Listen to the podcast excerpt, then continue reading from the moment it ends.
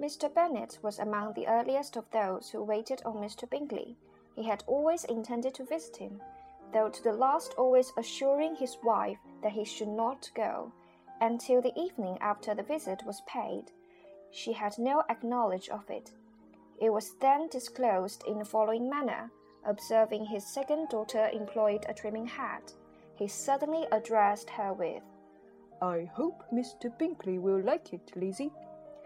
We are not in a way to know what Mr. Bingley likes, said her mother resentfully, since we are not to visit.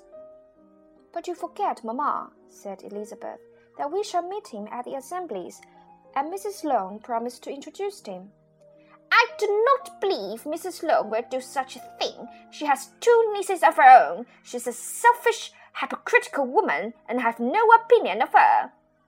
No more have I, said Mr. Bennet, and I'm glad to find that you do not depend on her serving you.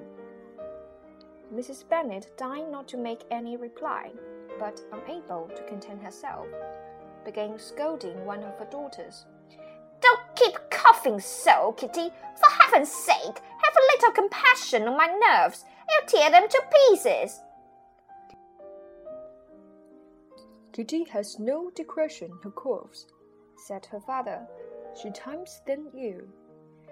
I do not cough for my own amusement, replied Kitty fretfully. When is her next ball to be, Lizzie? Tomorrow fortnight. Aye, so it is, cried her mother. And Mrs. Long does not come back till the day before, so it will be impossible for her to introduce him, for she would not know him herself.